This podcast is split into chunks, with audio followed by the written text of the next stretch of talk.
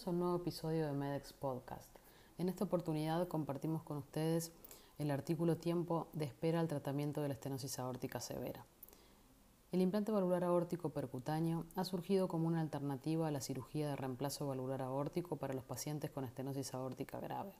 Existen datos limitados sobre las tendencias temporales en cuanto a los tiempos de espera y el acceso a la atención de los pacientes con estenosis aórtica, independientemente de la modalidad del tratamiento.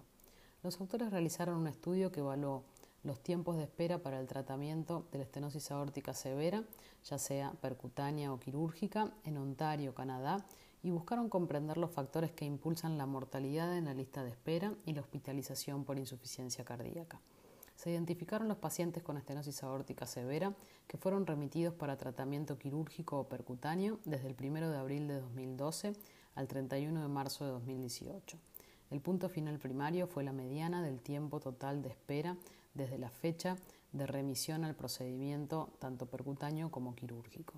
Los resultados clínicos primarios fueron la mortalidad por todas las causas y las hospitalizaciones relacionadas con la insuficiencia cardíaca mientras estaban en lista de espera. ¿Qué demostraron los autores?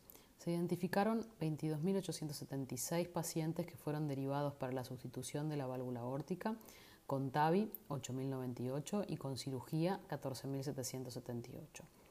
La media y la mediana de los tiempos de espera para, para la cohorte general fueron de 87 y 59 días respectivamente.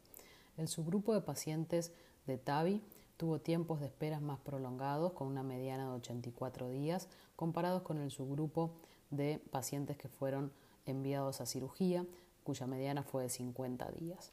Año tras año hubo un aumento estadísticamente significativo en los tiempos de espera para el grupo total de pacientes, así como para cada uno de los subgrupos de TAVI y de cirugía.